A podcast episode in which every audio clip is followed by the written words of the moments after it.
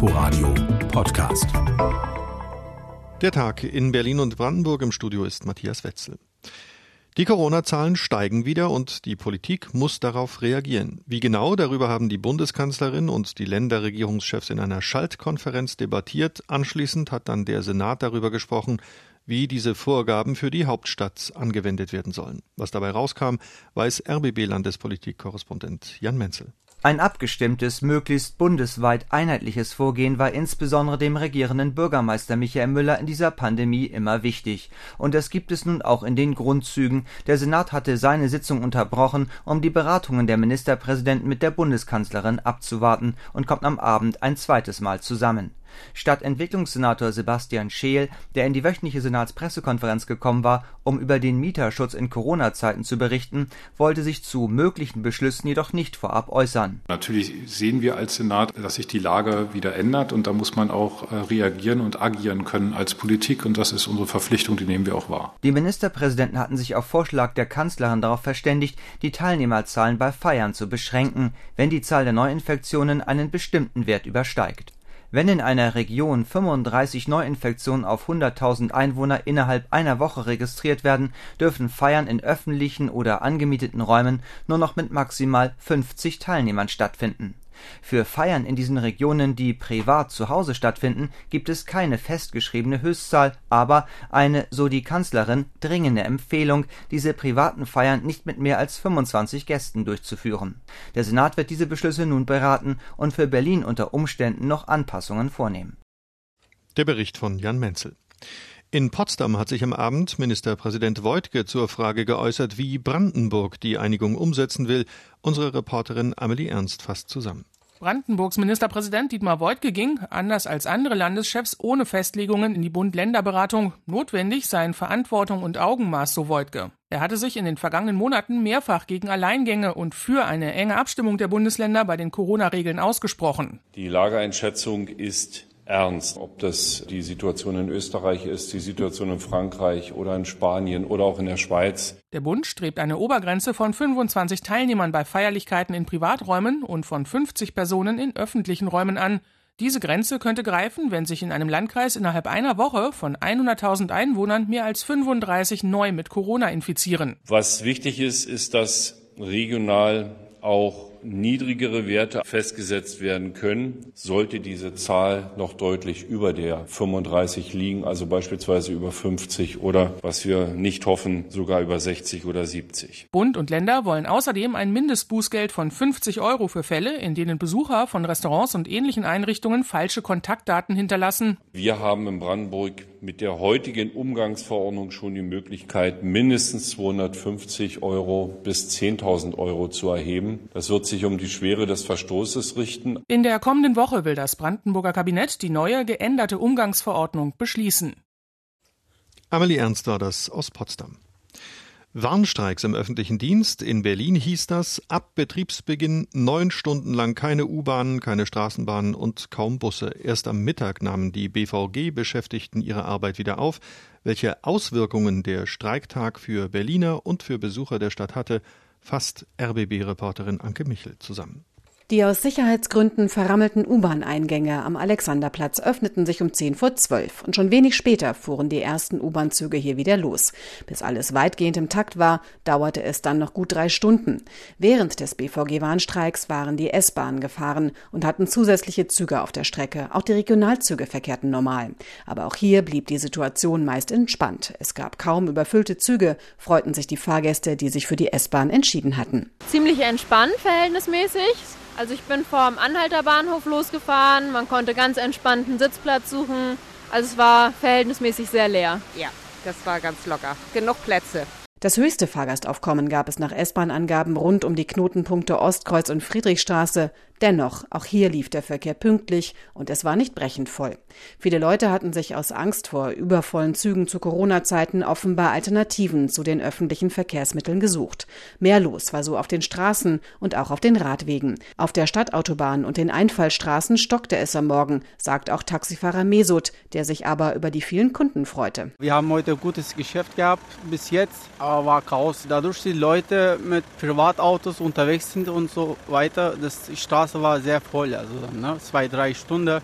Hauptstraßen stadteinwärts, es war voll. Die Gewerkschaft Verdi will mit dem bundesweiten Ausstand Verhandlungen über einen Tarifvertrag mit besseren Arbeitsbedingungen erzwingen. Da geht es zum Beispiel um kürzere Arbeitszeiten. Die Fronten in dem Konflikt sind verhärtet. BVG-Verhandlungsführer Jeremy Arndt will einen weiteren Warnstreik ausdrücklich nicht ausschließen. Anke Michel war das über den Warnstreiktag in Berlin. In Brandenburg sind vom Warnstreik im öffentlichen Nahverkehr zwölf kommunale Verkehrsbetriebe betroffen, sind denn der Streik begann zwar wie in Berlin um drei Uhr in der Nacht, er dauerte aber ganze 24 Stunden. In Potsdam machte Verdi-Verhandlungsführer Jens Gröger bei einer Kundgebung am Mittag vor etwa 150 Beschäftigten nochmals die Gründe für den Streik klar. Ihr seid diejenigen, die hier in den Corona-Zeiten, in den Hochrisikozeiten die Kolleginnen und Kollegen von anderen Betrieben und Dienststellen zu ihrer Arbeit gefahren haben. Ihr der Gefahr ausgesetzt. Ihr wart, und da habe ich Arbeitgeber gehört, systemrelevant. Und das soll alles weg sein? Die Beschäftigten in Brandenburg sollen mit denen in Berlin gleichgestellt werden. Zurzeit haben die Berliner weniger Wochenstunden, aber mehr Lohn und vier Tage mehr Urlaub. Die Stimmung unter den Streikenden ist kämpferisch. Die Kollegen hier arbeiten sieben Tage die Woche, 365 Tage im Jahr im Schichtdienst. Das heißt, wenn andere feiern gehen, fahren wir und dass das einfach mal anerkannt wird. Ich habe mich sehr gefreut über das schöne Dankeschön, was ich bekommen habe, dafür, dass ich gearbeitet habe die ganze Zeit. Ähm, ein Regenschirm und eine undichte Wasserflasche. Und ich denke, ich habe mehr verdient. In weiten Teilen Brandenburgs fahren wieder Busse noch Straßenbahnen. Die Regionalzüge und die S-Bahnen von und nach Berlin sind etwas voller als sonst. Fragwürdig in Corona-Zeiten? Nein, sagt Verdi-Vizechefin Christine Behle. Die Gewerkschaft hat, so sagt sie, auf die Fahrgäste Rücksicht genommen. Wir haben deswegen die Streiks im Nahverkehr vier Tage vorher angekündigt, damit die Menschen die Möglichkeit haben, ihre Anreise zur Arbeit auch umzuorganisieren. Und unser Eindruck ist übrigens auch, dass das in vielen Fällen auch gut geklappt hat. Wenn die Arbeitgeber nichts anbieten, könnten weitere Warnstreiks stattfinden, so die Ansage von Verdi in Potsdam. RBB-Reporterin Lisa Steger hat den Warnstreiktag in Brandenburg zusammengefasst. Wo kommt der deutsche Atommüll hin? Diese Frage wird uns wohl noch ein ganzes Jahrzehnt beschäftigen. Mit dem ersten Bericht der Bundesgesellschaft für Endlagerung wissen wir schon mal, welche 90 Gebiete in ganz Deutschland rein geologisch für ein solches Endlager in Frage kommen, darunter auch Teile Brandenburgs, aber auch Gebiete in Bayern. Der bayerische Ministerpräsident Markus Söder von der CSU hat nun erneut betont, dass er sein Bundesland für ungeeignet hält. Das wiederum findet die Brandenburger Landesregierung gar nicht in Ordnung. Mit welchen Argumenten sie das belegt, weiß unser Reporter in Potsdam Oliver Schosch. Brandenburgs Verbraucherschutzministerin Ursula Nonnemacher von den Grünen ist für das Thema Strahlenschutz zuständig. Sie ist für einen fairen wissenschaftlichen Prozess bei der Atommüllendlagersuche. Man hat gesagt, wir haben jetzt hier diese irrsinnigen Mengen von strahlendem Müll, die zum Teil in ungesicherten Standorten und nicht genehmigten Standorten an einzelnen AKWs stehen. Und wir müssen jetzt endlich mal eine Endlagersuche betreiben. Dazu gab es eine Enquete-Kommission, da gab es einen Bundestagsbeschluss. Es sollte ein fairer, wissenschaftlich geleiteter Prozess werden auf Bundesebene. Selbstverständlich sei es richtig, dass auch Gebiete in Brandenburg mit untersucht werden, so Nonnemacher. Dass nun bundesweit 90 Flächen ausgewiesen wurden, das sei noch keine Vorentscheidung.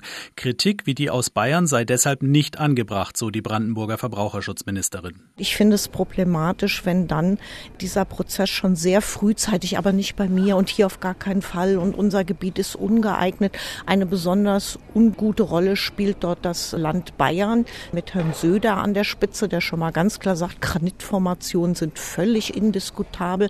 Wenn wir uns so an die Endlagersuche rantasten, dann wird der Prozess scheitern. Und was passiert dann? Im Oktober soll es Fachkonferenzen zu den potenziellen Endlagerstandorten geben und dann wird aussortiert. Wegfallen sollen unter anderem Gebiete mit dichter Besiedlung.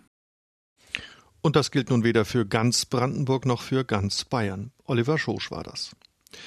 Der Flughafen BER in Schönefeld ist schon vor seiner Eröffnung berühmt oder eher berüchtigt wegen der vielen Pannen und verschobenen Eröffnungen. 2006 haben die Bauarbeiten begonnen. Eigentlich sollte schon am 31. Oktober 2011 das erste Flugzeug starten und landen. Auf den Tag genau neun Jahre später soll es nun also wirklich passieren. Wie das genau ablaufen soll, erklärt Flughafenchef Engelbert Lüttke-Daldrup. Eine Party soll es jedenfalls nicht geben.